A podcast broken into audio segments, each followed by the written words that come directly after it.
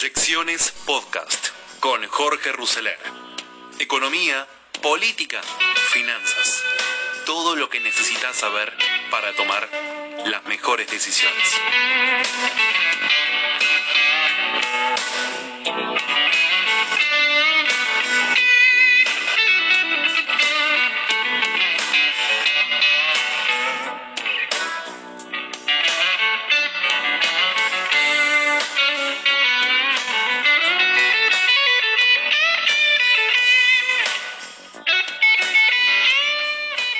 El pecado original de la política argentina fue duplicar el tamaño del Estado apoyado en el boom de los precios de las materias primas agrícolas, con ingresos que finalmente fueron coyunturales. Tras la crisis del 2009, bajó el precio de la soja y el Estado presente quedó desnudo, quedó imposible de financiar. Desde esa fecha es que la Argentina dejó de crecer. A partir de entonces, y para evitar el ajuste fiscal, el Estado salió a buscar los fondos que reemplacen al yuyito y nunca alcanzó a saber. Primero, se probó elevar la presión impositiva a nivel récord. Segundo, se confiscaron los ahorros privados en las AFJP. Tercero, se estatizó a IPF para quedarse con la renta energética. Se usaron las reservas del Banco Central administradas a cuentagotas con el primer cepo cambiario. Se le pidió plata a China y se puso a funcionar nuevamente la maquinita del Banco Central de la República Argentina. Cambió el gobierno en el 2015 e hizo un blanqueo impositivo. Cambiemos tomó deuda con residentes y luego con acreedores externos y después obtuvo un mega préstamo del fondo. Es ahí cuando llega el actual gobierno cuando ya no hay activos por manotear ni pasivos por tomar, solo tiene la maquinita del Banco Central para enfrentar el déficit fiscal que se gestó en la década ganada. Pero alimentar al Estado con este placebo de papeles rápidamente los escupirá en forma de inflación y ahí llegará el COVID-19. Si no se ahorró en las buenas, no se puede pretender pasarla bien en las malas. De hecho, el gobierno sabe que esto termina con 10 puntos más de pobreza a 45% de la población. Ecuador, en cuanto a plan de reestructuración de vencimientos, tampoco puede pagar la deuda en este contexto y le pidió tiempo a sus acreedores para negociar después de la pandemia. Pero el gobierno argentino tomó un camino más altanero, hizo una oferta unilateral y dio un ultimátum de 20 días para aceptarla amenazando que es eso o el default. La oferta es una quita simbólica sobre el capital, pero dinamita los intereses a pagar además de extender los plazos de pago. En números, la deuda externa a negociar suma 66 mil millones de dólares, la oferta propone una quita de 3.600 sobre el capital, pero recorta en casi 38 mil millones el pago de intereses, casi dos tercios del total. Sobre ello exige un periodo de gracia de tres años y posterga casi una década los vencimientos. A grandes rasgos, a precios de mercado y con una tasa de cuento del 12% anual, la oferta ronda los 33 dólares por cada 100 dólares que debe la Argentina, lo que implica una quita del 67%. Por supuesto que el gobierno podría mejorar la oferta sin recortar los intereses, más recordando que el Fondo Monetario no financia el 3,5 anual y la propuesta tiene una tasa de interés promedio del 6% que pasa del 6% al 2,3%. Pero igual, lo importante sería reducir la percepción del riesgo, la tasa de descuento, y eso solo se logra mediante la presentación de un plan macroeconómico que permita explicar cómo Argentina aumentará su capacidad de repago de esta deuda. Después de todo, los mismos que entraron al canje del 2005 ahora proponen un nuevo canje ¿Y qué garantía hay que no nos vuelvan a deshonrar en unos años? Previo al coronavirus, el nuevo gobierno no solo no presentó un plan económico, sino que los pocos pasos que dio fueron en dirección a relanzar el clásico plan que llevó siempre a la Argentina al fracaso y a la sucesión de default. Esto es, pisar el dólar, pisar tarifas, cerrar la economía, alimentar la demanda con gasto público y financiar todo con emisión monetaria. Si ese programa funcionara, Argentina sería potencia desde que lo inició Perón. Pero la realidad es que sucedió todo lo contrario. En definitiva, la pandemia se, se suma a los problemas estructurales de la Argentina.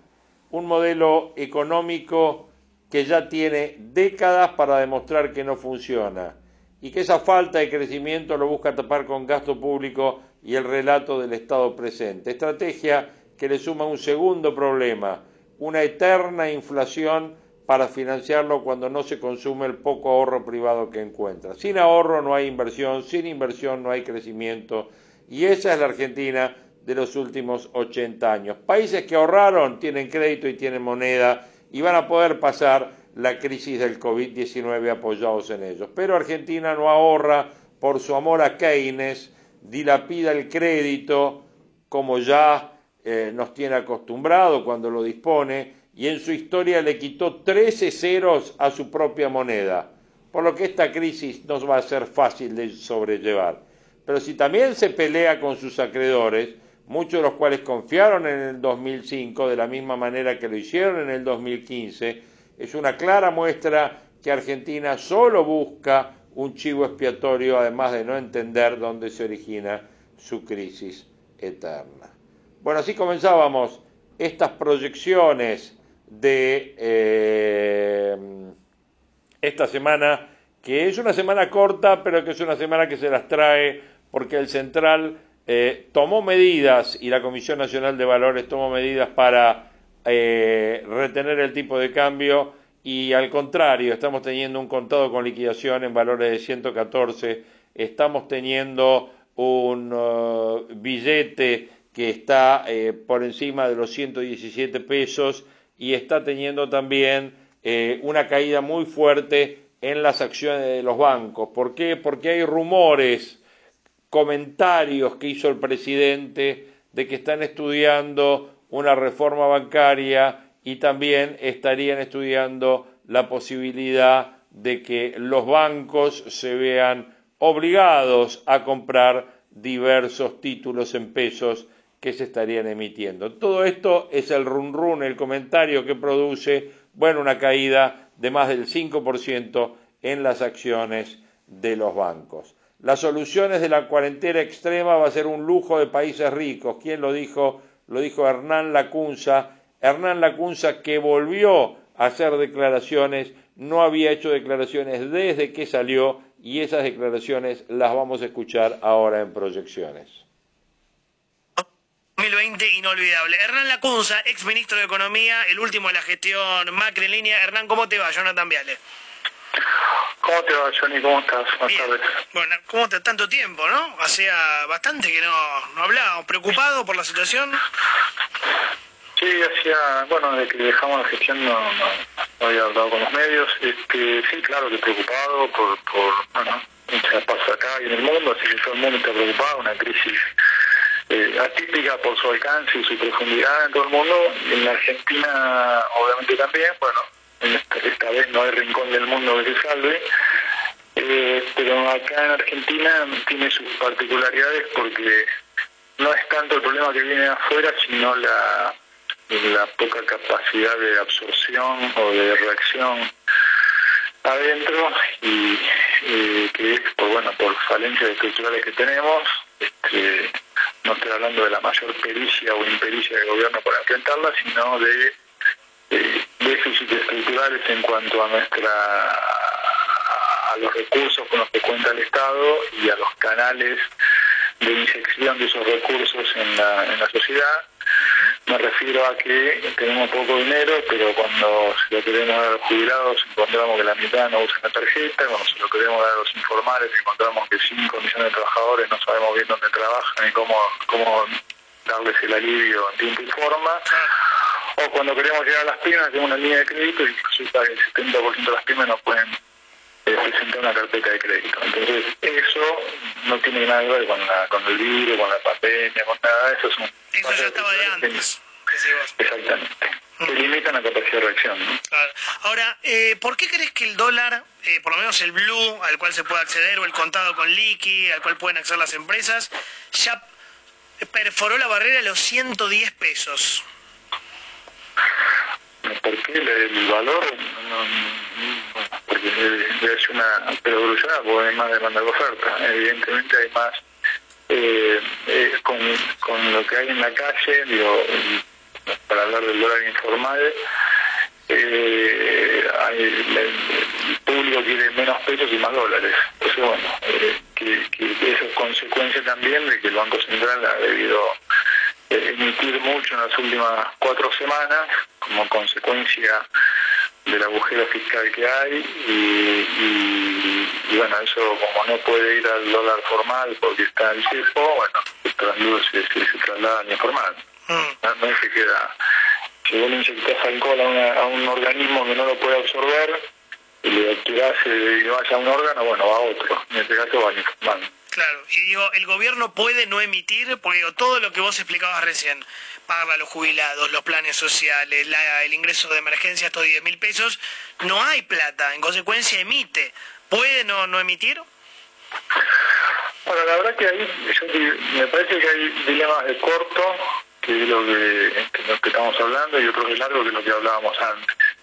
Lo de largo es, bueno, generar condiciones con estas con las reformas que siempre dejamos para el año que viene, porque este año es difícil, entonces cuando pase esta crisis, que nos pongamos de acuerdo todos los políticos y los, eh, dirigentes para eh, encarar esa reforma que la próxima crisis nos agarre mejor.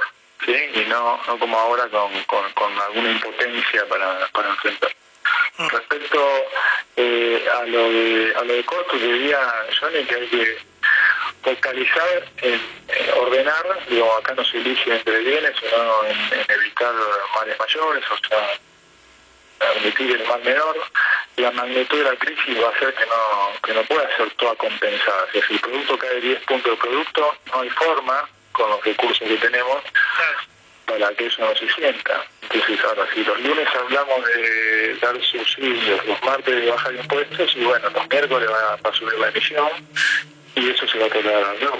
Entonces hay que hacer la, la mejor combinación posible, pero sabiendo que no va a ser gratis, este, o sea, que va a haber costos económicos, más con una solución que hemos adoptado de, esquina, digamos, extrema, digamos, que digo, tiene consenso y puede estar bien, pero digo, que es la, la, de minimizar el daño sanitario a costa del daño económico, eh, pero el daño económico es inexorable. Entonces, eh, si eso, eso es así, bueno, después eh, no tenemos la capacidad de, de nuevo, de Chile o de Perú, pues si casos regionales que tienen más espalda y más crédito como para atenuar los efectos de la crisis. Ahora, Hernán, ustedes dejaron, el gobierno de Macri, eh, dejaron entre 32 y 35% de, de pobreza. Ahora estamos en niveles, dice la UCA, de 45% de pobreza. Eh, ¿Aún así para vos hay que sostener la cuarentena o, o harías algún cambio? Sí, eh, bueno, me siento más cómodo con las cifras oficiales del INDEX, el, último 35, seguramente del año, el fin del año pasado, y seguramente este semestre va a subir, no creo que al 45, pero bueno, ya es una, una conjetura.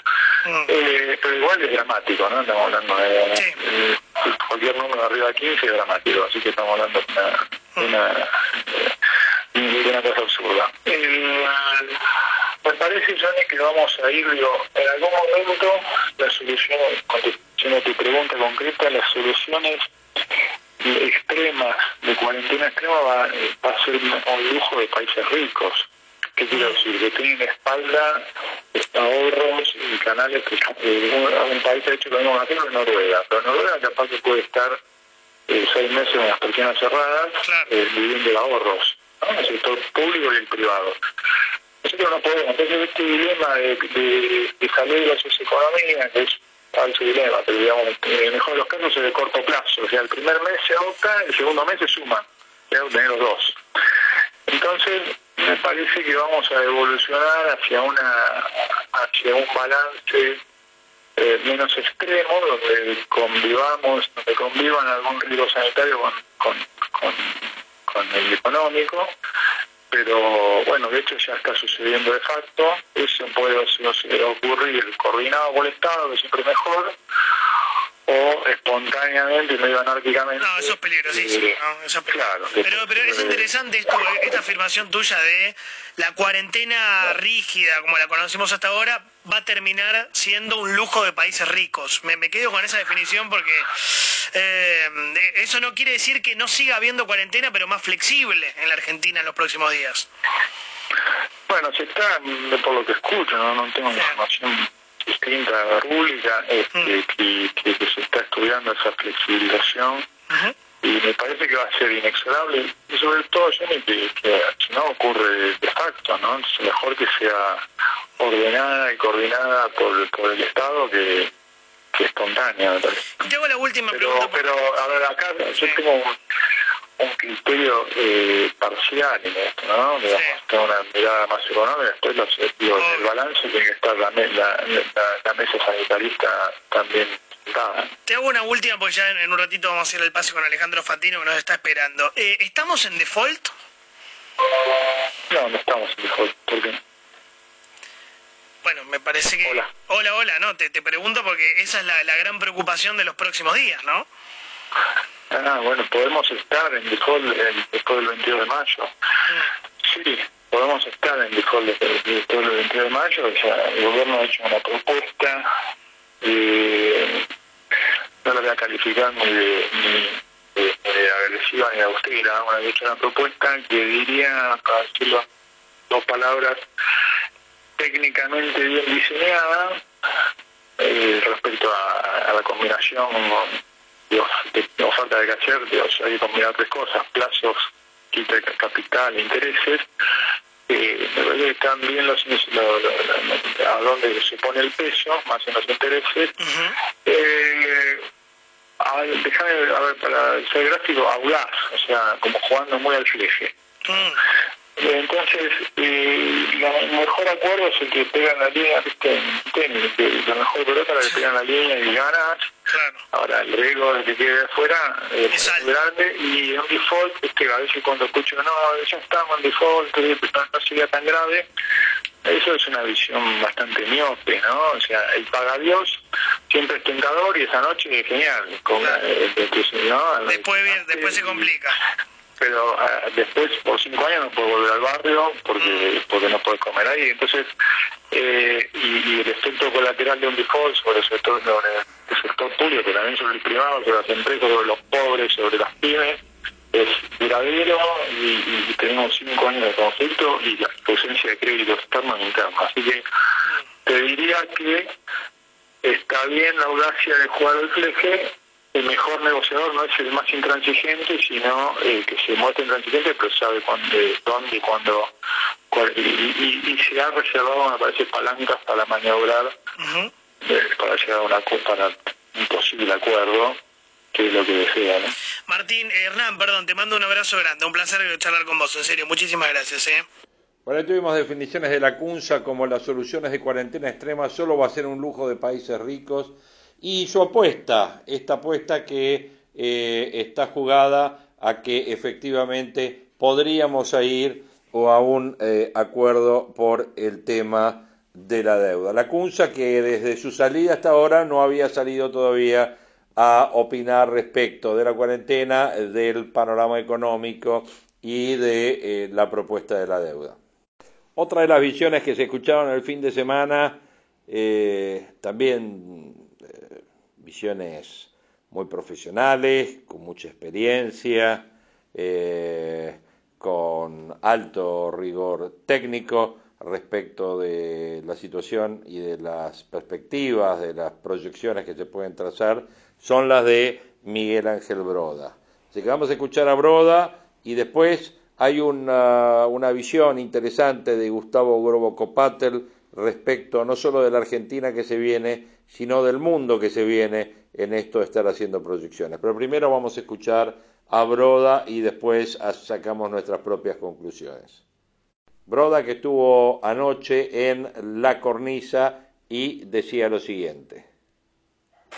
Muchas de las cosas que usted ha dicho son ciertas. eh, eh, hablando sobre pobreza y desigualdad, se, esta semana hubo un trabajo del CEDLAT, que es lo mejor que tenemos en términos de centro de distribución y de, información laboral y social, eh, mostrando cómo la cuarentena ha aumentado la pobreza y ha empeorado el coeficiente de Gini, o sea, ha empeorado la distribución de la riqueza. Eh, mire, eh, este es un shock eh, sin precedente para la economía del mundo y la verdad es que los países han reaccionado con políticas públicas mucho más rápido que las últimas recesiones aún aquellos que tienen parlamento, tanto la política eh, fiscal como la política monetaria. Eh, nosotros, sin embargo, tenemos un problema. Usted podría pensar de que hay países desarrollados que básicamente no tienen restricción presupuestaria para, para gastar, porque pueden colocar deuda prácticamente a cero o pueden emitir. Después hay países emergentes de macro ordenada que tienen equilibrio fiscal, reservas, ahorros previos, tienen acceso al mercado internacional y local. Usted, las últimas dos semanas, Perú colocó a 10 años a 2,78, colocó también Paraguay. O sea, los países ordenados tienen, tienen algunas eh, eh, formas de financiarse mucho más mejores que las nuestras. Nosotros somos un país anómalo, o sea, un país parecido a, Líbano, a Ecuador, Turquía, tenemos pocas reservas, tenemos muy bastante grande el déficit, sobre todo no tenemos acceso ni al mercado local de crédito ni al mercado internacional. Así que lo que a nosotros nos resta es financiar el déficit fiscal emitiendo y, la, emisión de base ha sido fenomenal, digamos, del primero de marzo solamente para financiar el gasto público que, que en muchos casos todavía no está llegando, hemos emitido 415 mil millones de pesos. ¿Y eso, Miguel, para que entienda la audiencia, qué significa? ¿Qué impacto va a tener? Mire, la forma en la cual usted financia emitiendo el Estado tiene un comportamiento muy diferente, primero para un país que bimonetario. O sea, el país que bimonetario, además de sustituir por bienes el dinero que sobra, también lo sustituye por el dinero alternativo, que es el dólar, que es el la unidad de ahorro del argentino y en algunos casos también unidad de cuenta para algunos contratos. O sea, usted puede emitir transitoriamente mientras la gente tenga exceso de dinero, puede tener lo que se llama señorías, que es el impuesto inflacionario sobre las tenencias reales que tiene la gente de pesos, más el exceso de oferta sobre la demanda de pesos. Pero usted no puede mantener eh, perdón, ¿y no hay peligro de hiperinflación, como dice su colega Pablo Jarchunov? Mire, riesgos hay. Usted puede financiar dos, tres meses el increíble aumento del gasto déficit fiscal que ha habido. O sea, para que tenga una idea, nosotros teníamos un pronóstico que era tres veces más grande que el consenso eh, y la verdad que el dato fue mucho más alto que nuestro número. Nosotros creemos que en abril y mayo vamos a tener entre los dos meses más de 500 mil millones de déficit, lo cual implica que habrá que emitir eso. Eh, mire, la verdad es que si esto fuera transitorio, si fuera rápidamente decayendo el déficit fiscal, creo que podemos evitar la hiper, pero va a depender de qué velocidad y qué transitoriedad tenga la orgía de gastos públicos que tenemos. O sea, eh, igual no es mi pronóstico más probable, digamos. Ahora, Broda, y la razón, sí. No, no, perdón, eh, María Julia, dale. eh, Broda, frente al gasto público, ¿sí? Hay una especie de silencio gutural frente a las posibles medidas que puedan reactivar la producción, que puedan reactivar la economía. Eh, ayer el presidente dijo, no me metan en la falsa dicotomía entre salud y economía, pero la economía también es el sostén, el sostén de una sociedad para que pueda seguir viviendo, o sea, también tiene ese costado social.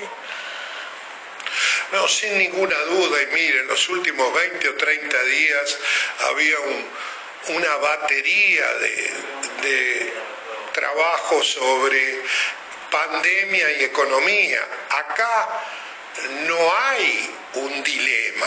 O sea, usted tiene que usar, digamos, ¿cuál es el criterio que usa el resto del mundo? Mire, minimizar la recesión sujeto a que el RO, que es la tasa de contagio por infectado, sea menor de uno. O sea, usted necesita todavía no es menos que uno porque empezamos muy tarde con los déficits, con los test rápidos que permiten discriminar. Usted tiene que darse cuenta que esto es una enfermedad que el 70% de la gente no tiene síntomas y puede estar infectada y puede infectar a otros. Pero bueno, la, la decisión ha sido la cuarentena que estamos en la segunda etapa y aparentemente vamos a tener cinco. Eh, mire, la, verdad es que eh, la recesión va a ser fortísima, la tasa de inflación no va a subir en el corto plazo porque fíjese cuál es lo estándar de inflación. O sea, la inflación puede crecer cuando tengamos un shock de precios de commodities, de, de, de, petróleo, un shock de precios regulados de los que controla el Estado. Eso no lo tenemos. No hay demanda. Puede haber un puede haber un incremento de inflación si hay un mercado laboral muy fuerte en el sentido de pedir aumentos salariales fuertes. Tampoco está porque tenemos un nivel de desempleo que los sindicalistas se preocupan más por mantener el empleo que para subir. Lo que sí tenemos es una emisión muy grande que va a afectar la tasa esperada de inflación que es la determinante de cuántos, cuántos pesos la sociedad quiere tener, y la tasa esperada de devaluación, que también es muy importante, porque cuando la gente tiene pesos de más, lo sustituye por otro activo. Recordemos que este es un país bimonetario. Sí. No vamos a hacer bono monetario por ley. O sea, es un país bimonetario que aún teniendo una macro ordenada, como probablemente esta crisis muestre por qué somos tan anómalos? ¿Por qué no somos igual al resto de la región? La región tiene 3% de inflación y, y 4 o 5 de tasa de interés. Y la verdad, fíjese usted lo que pasó, Uruguay tiene los mismos shock externos que nosotros. El Consejo de Política Monetaria del Banco Central de Uruguay decidió... Eh, que emitir a una tasa de 3 a 5 anual cuando nosotros emitimos cada dos días. O sea, tiene el mismo shock eh, externo, pero eh, claramente es mucho eh, más ordenado. Eh, Broda, agradeciéndole el tiempo, déjeme hacer la última pregunta vinculada con la economía. ¿Por qué el dólar está a 120? ¿Nos tenemos que agarrar la cabeza como si fuera peor que el coronavirus o no? Mire, con este nivel de emisión sería una sorpresa que estuviera menor. O sea, claramente nosotros tenemos una emisión de peso que es absolutamente necesaria porque hay que aliviar eh, lo que el desastre está causando. O sea, hay que ayudar al vulnerable y hay que ayudar a las empresas para que no cierren porque si no la recuperación va a ser mucho más lenta pero la verdad es que tenemos que, levantar el pie y por lo menos tener un programa. Programa, mire, no tenemos programa económico, no tenemos coordinación entre los que dicen estar en el programa económico, pero tampoco tenemos un programa de urgencia, como por ejemplo esto, el próximo 60 días vamos a emitir 5% nada más, ¿dónde vamos a maximizar la utilidad de cada peso adicional que emitamos? Tampoco hay, o sea, no tenemos un programa.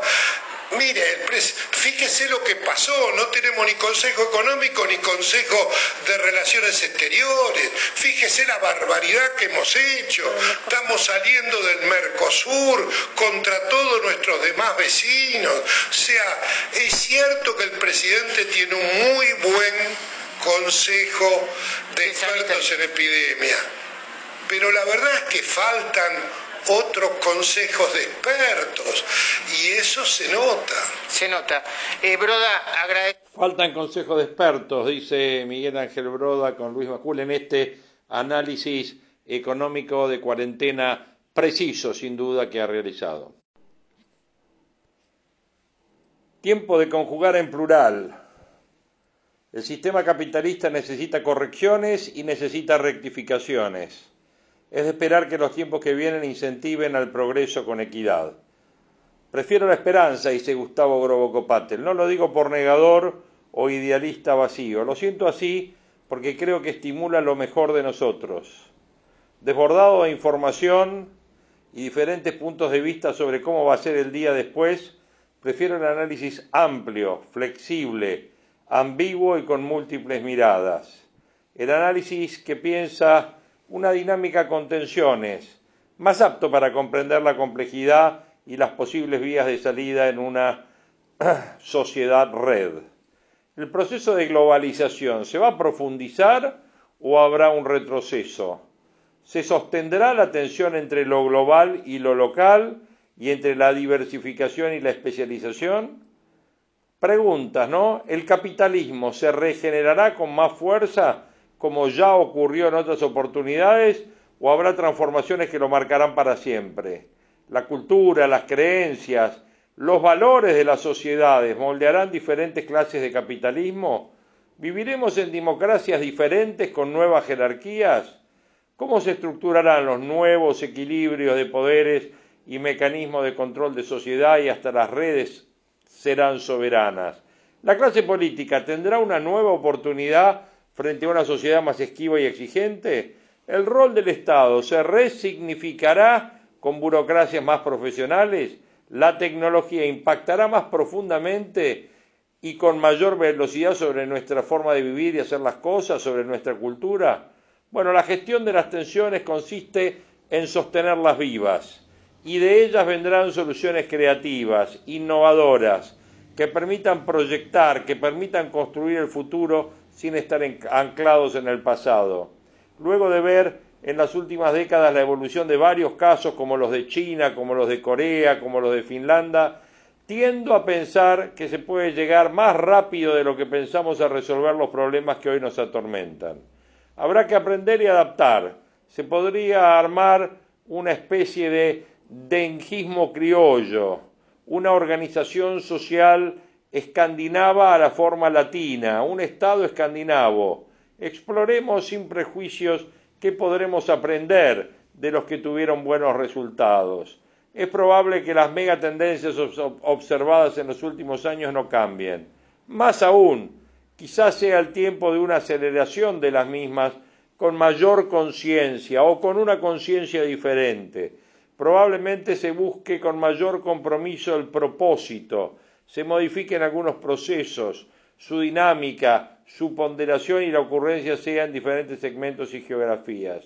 Viviremos los desafíos que en la pandemia estaban expuestos sobre la casa común, el medio ambiente, la integración, la diversidad de pueblos originarios, el calentamiento global, el agua, con la convergencia tecnológica que transforma nuestra forma de vivir y de relacionarnos unos con otros, de trabajar y de organizarnos. Sin embargo, creo que éxito de este proceso, el éxito de este proceso estará muy vinculado con la capacidad de la sociedad de poner foco en cómo mejoramos nuestros sistemas y estructuras de organización para que estén basadas más en el hombre y su propósito que no expulse, sino que integre.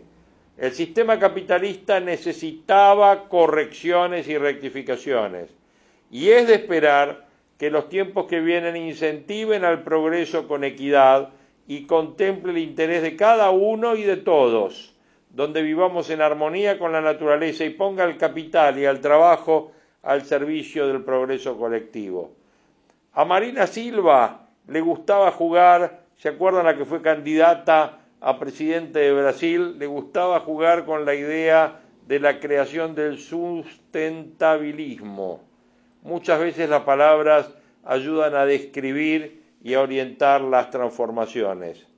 El colapso económico que estamos viviendo seguramente afectará a todos más aún a los pobres de las regiones más pobres. Sin embargo, tengo la sensación de que el progreso seguirá su propia dinámica en los segmentos y en las regiones que se adapten más rápidamente al mundo por venir. Es un momento de tensión entre la resolución inmediata de los problemas que angustian y la reflexión sobre lo aprendido y cómo reconstruirnos. O sea, Ambas etapas se mezclan, se solapan y sostienen una tensión creativa. En nuestra capacidad colectiva de vivir, esta tensión radicará la posibilidad de hacer realidad nuestro propósito. Es como estábamos hablando recién. Tenemos que tener un plan hoy, pero tenemos que estar pensando ya el plan de mañana, el plan cuando salimos de la pandemia. Es muy probable que el progreso esté vinculado a la tendencia a desarrollar un mundo más global, más interdependiente, ahora con la necesidad urgente de crear vínculos e instituciones nacionales y supranacionales más involucradas con el desarrollo humano. Este mundo requerirá de la creación de bienes públicos de alta calidad, como la medicina personalizada, sistemas de información que permitan tomar medidas más rápidas y más certeras y avanzar con ese ideal de cómo superar la muerte. Ya es notable que necesitamos una nueva forma de educar y aprender, de no solo transferir conocimientos, sino de desarrollar competencias. Una escuela que sale de los límites de sus muros y nos hace alumnos para toda la vida, y docentes que aprenden enseñando o acompañando ese proceso de iluminación que da el saber. La pospandemia también acelera las tendencias a vínculos virtuales, a servicios compartidos, una facilitación de acceso, de robotización, ya no solo desde la lógica de la competitividad, sino también de la integración. Bueno, en este contexto la sociedad necesitará más y mejores empresarios. Los líderes de las organizaciones, los que hacen políticas públicas del sector privado, los que irradian entusiasmo y espíritu emprendedor, los que están dispuestos a luchar por sus ideales con generosidad, sin restricciones y con mayor compromiso, los que están dispuestos a empatizar con la asociación y con la sociedad más allá de su grupo de interés. El progreso, pensado desde el lugar y cosmovisión de cada uno, requiere luchar contra el virus y también requiere luchar contra los demonios internos el desafío no es solo personal, es sobre todo colectivo, escucharnos, encontrarnos. No tiene como propósito principal superar la grieta o convivir, es construir un futuro juntos, una gesta juntos. Este es un gran llamado, es construir un futuro juntos, una gesta juntos, sublimada cuando logremos un renovado y esperanzado nosotros sobre todo eso, la palabra unidos y nosotros en este proceso de estar pensando el mañana. Tenemos que estar pensando el hoy, tenemos que estar trabajando y actuando sobre el hoy, pero sobre todo tenemos que estar trabajando ya el plan de la salida de la pandemia. Para ir cerrando este podcast donde hoy proyectamos, ¿eh? proyectamos mucho, proyectamos por qué estamos, o sea, evaluamos por qué estamos donde estamos, eh, escuchamos a Lacunza, eh, escuchamos a Broda, escuchamos la reflexión de, Gustavo Grobocopatel y quería compartir con ustedes unas definiciones del ministro de Economía Paulo Guedes, uno de los funcionarios más alineados con el presidente Jair Bolsonaro, que habló esta mañana sobre las consecuencias de la pandemia y se distanció del gobierno argentino, horas después de que el mandatario Alberto Fernández anunciara que suspende algunas negociaciones con el Mercosur en medio de la crisis. Dijo, no seremos Argentina ni Venezuela, estamos en otro camino, el camino de la prosperidad, no en el camino de la desesperación, afirmó Guedes durante la reunión en el Palacio Gubernamental Alborada. Y dijo, Brasil va a sorprender al mundo con la recuperación económica.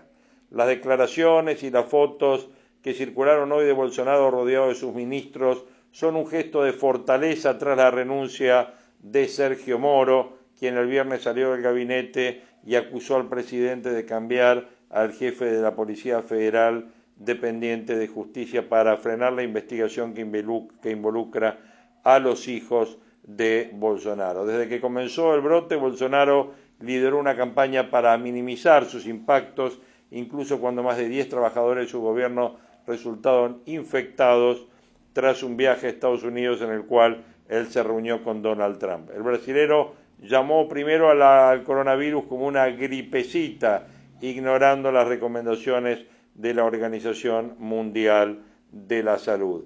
Además se enfrentó con los gobernadores como el de San Pablo y eh, algunos otros que frenaron ciertos comercios. Desde el principio del discurso, el mandatario eh, tiene eh, en concepto primero la economía. Hoy Brasil es el país con más casos de la región, registra eh, 63.000 infectados y más de 5.000 muertes. Bueno, esta es la situación de Brasil hoy en este tema de la pandemia del COVID-19 y cómo está afectando a cada uno de los países y los costos económicos y ya las derivaciones políticas eh, y obviamente las derivaciones económicas. Vuelvo al razonamiento de Broda, vuelvo al razonamiento eh, que estábamos teniendo del de, eh, trabajo de Gustavo Grobocopatel. Tenemos que estar trabajando sobre la posición actual, sobre las dificultades actuales, sin lugar a dudas, y en eso eh, estamos a full, obviamente, con la posición del gobierno. Lo que sí tenemos que estar trabajando ya, toda la sociedad argentina, liderado por el gobierno, pero escuchando a todos, no escuchando solo a los que quiere escuchar el presidente, sino escuchando a todos sobre la salida, porque hay un día post pandemia y tenemos que estar preparados para este día post pandemia. Bueno, reflexiones para este primer eh, programa de esta semana, eh, de hoy 27 de abril, en estas, eh, en, estas, en estas proyecciones 2020, en este nuevo podcast. Les agradezco y bueno, seguimos en contacto como siempre. Gracias.